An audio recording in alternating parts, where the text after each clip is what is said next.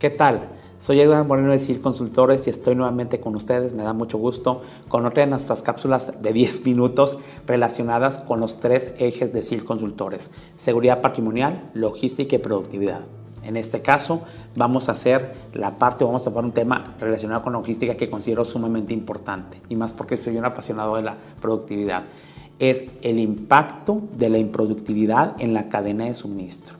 Lo quise poner negativo para ver realmente el impacto de la improductividad que tenemos por una noticia que me eh, realmente me estremeció en cuestión de productividad en nuestro país, pero que la tenemos mm, en muchos días, no la tenemos muy seguido. Entonces, normalmente cuando tenemos nosotros o trabajamos directamente con la cadena de suministro, normalmente nosotros siempre buscamos eh, desde los tiempos buscar la productividad de la cadena de suministro porque pues es lana o genera lana o tiene muchos costos. Y el objetivo de la cadena de suministro es ser productiva, es ser eficiente, ser eficaz o como ustedes quieran llamarle, pero persigue cuatro objetivos. Entregar en tiempo, con un bajo costo, entregar con calidad y con un excelente servicio. Entonces, cuando esta cadena se comporta de esa manera y logra sus objetivos, pues la cadena es muy exitosa. ¿Qué tenemos que hacer para que sea productiva la cadena? Tenemos que hacer un conjunto de productividades de todos los protagonistas de la cadena de suministro.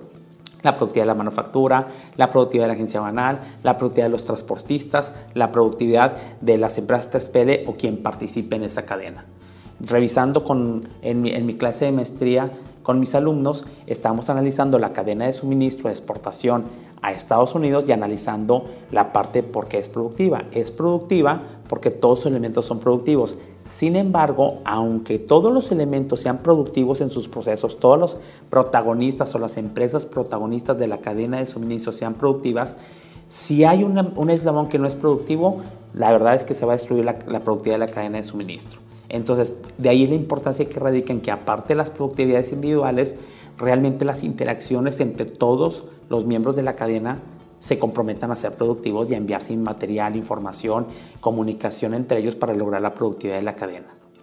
Hay algo que es muy importante porque aparte de la productividad en estos en las últimas, pues en la última década se, se, vio como objetivo también la seguridad de la cadena de suministro, por lo que cubren todos los programas de seguridad patrimonial, porque también eso hace que la cadena sea improductiva o no se logre por todo lo que implica la seguridad patrimonial, como robos, delitos, contaminaciones, contrabandos, etc. ¿A qué voy en este concepto?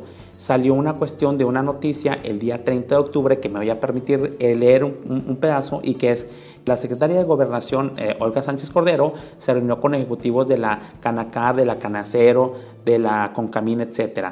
Y me impresionó mucho porque yo no estaba eh, enterado de cuál era el efecto de la improductividad o el impacto de la improductividad de todo esto, incluso viene expresado en, en dinero. Y lo voy a leer así rapidito para que este, vean, dice, el encuentro en estas dos, con estas dos partes, entre gobierno y los, y los de las cámaras, los empresarios, se dio luego de que el fin de semana pasado fueran liberadas las vías del ferrocarril en Chihuahua tras 60 días de protestas. Mientras que en Uruapan y Morelia, en Michoacán, diversos grupos han bloqueado las vías del tren durante 24 días. Ya nada más en la cantidad de días dices, wow, es impresionante cómo un factor externo afectó la cadena de suministro. Y dice, según la Asociación Mexicana de Ferrocarriles, más de 17 mil carros de ferrocarril y 31 trenes se encuentran detenidos debido al bloqueo. Es impresionante, impidiendo el transporte de alrededor de 5 mil contenedores atorados y más de 1.700 vehículos, eh, generando pérdidas por 240 millones de pesos. ¿Cuándo vamos a hacer? O la, la industria está ganando mucho dinero, o cuándo la improductividad está eh, generando un efecto de 240 millones de pesos, porque seleccionamos el ferrocarril, porque seleccionamos un medio de transporte que debe estar funcionando bien en México. ¿A qué voy con esta conclusión, señores? Que aparte de buscar en la cadena de suministro todos los que dirigimos la parte logística, yo creo que sí tenemos que, eh, voy a, voy a inventarme un concepto que no he escuchado y probablemente no lo haya. Es, así como tenemos una evaluación de riesgos de la cadena de suministro vista desde el punto de vista de seguridad patrimonial, yo creo que debemos empezar a hacer un ejercicio de la evaluación de riesgos de la cadena de suministro, pero para la productividad de la cadena. Es decir, ¿qué nos está haciendo y que se afecta a la productividad de la cadena? Porque es increíble que estemos perdiendo esta situación tantos millones de pesos. Entonces, o, o de dólares o cualquiera que sea la cadena.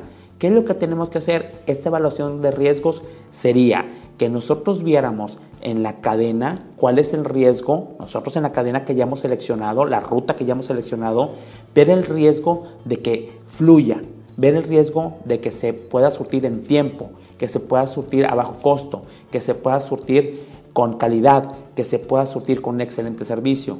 Y todos los riesgos que pongan en riesgo, valga la redundancia, la cadena para alcanzar esos objetivos, empezar a hacer el manejo de riesgos como en la cadena. O lo disminuyo, o lo elimino, o lo nulifico, o lo quito. ¿Sí me explico? ¿Por qué? Porque me va a impactar en la productividad y primero yo creo que va a la parte de la productividad. A mí me cuestiona mucho y dice, sí, pues tu cadena está muy segura, pero es muy improductiva. Yo creo que tenemos que tener los dos objetivos. Tengo que tener seguridad, pero que también me dé lana. O por lo menos que, que no me genere tantos costos. Entonces, eso es importante. Y en este ejercicio, además de checar, que es bien importante porque tenemos control sobre nuestras empresas o sobre los proveedores y clientes, nos ponemos a trabajar en equipo, hacemos algo, aquí lo importante en la, la evaluación de riesgos de la cadena de suministro desde el punto de vista de productividad es los factores externos que nos afectan. Voy a mencionar dos. El que ya mencioné es uno, es qué pasa cuando la gente decide tomar una caseta de cobro. ¿Qué pasa cuando la gente decide tomar las vías del tren? Ya vienen mis contenedores o los contenedores que voy a surtir. Pues de, de ilógico voy a meter un contenedor que tenga piezas automotrices por la cuestión del requerimiento justo a tiempo y el paro de línea. Entonces, la evaluación de riesgo me diría eso. Para este tipo de producto voy a agarrar esto y para este producto voy a agarrar otros medios y evaluar el riesgo. Si el riesgo en la situación política, en la situación social, en la parte que afecte tu país, está interviniendo en la cadena de suministro, decido moverme por otro lado. ¿Sí? A lo mejor ya lo hacen los logísticos o ya lo hacemos los logísticos, pero de una manera este, sin pensarlo, de una manera empírica, por decirlo de alguna manera, o ya en el día al día lo hacemos de una manera automática. Pero sí es importante hacer un ejercicio, sobre todo conociendo los factores externos que nos afectan. Muy bien, ¿qué es la cuestión de la parte afecta? Nos afecta, por ejemplo, hace unos días me comentaban eh, gente de la logística que está involucrada en la cadena de suministro de exportación a Estados Unidos, que la aduana de Estados Unidos y entre la aduana mexicana hay una cuestión de una controversia porque están tardando mucho los tiempos para los cruces hacia Estados Unidos. Independientemente cuál sea la razón, tenemos que encontrar esa parte. Dices, bueno, pues me, voy por ferrocarril, el ferrocarril está más cruzando más rápido que lo terrestre, o me voy en barco, o cambio la parte logística, pero que ustedes estén conscientes de las situaciones aduana, de las situaciones país, de las situaciones de delincuencia que afectan los factores externos que afectan la cadena de suministro. Entonces, en este caso, la evaluación de riesgos que les propongo es la evaluación de riesgos en de la cadena de suministro en cuestión de productividad, y de seguridad y propongo que hagan una evaluación conjunta para que no hagan dos evaluaciones de riesgos. En el mismo ejercicio, diseñar una evaluación de riesgos que realmente sea, busque los dos objetivos y en los dos objetivos busque lo que todos buscamos en la cadena de suministro, la productividad y la seguridad para que se cubran al mismo tiempo y entonces ahí decido si doy capacitaciones, si cambio rutas, si contrato otro tipo de transporte, si realmente me voy por otra frontera, si realmente cambio de medio de transporte o de remolque, si me explico, si contrato otros proveedores. Entonces ahí es bien importante. A mí lo que me asusta es que factores externos como este, que están en nuestro país y que están bajo la parte del cuidado del gobierno o de las asociaciones. Hay una crítica, pero es una crítica a lo mejor política, pero no me voy a meter en eso. Pero es importante decir, y a mí me afecta. Aquí se permite la parte de tomar las vías del tren o bloquear las carreteras o agarrar las casetas. Y como siempre, muy pocas veces hay un castigo. De hecho, el objetivo de la reunión de la Secretaría de Gobernación con estos organismos de transporte como la Canacar, etcétera, era pues ver la ley, que se aplique la ley en caso que aplica cuando alguien, eh, un grupo o un individuo toma las carreteras y afecta la logística. Es bien importante.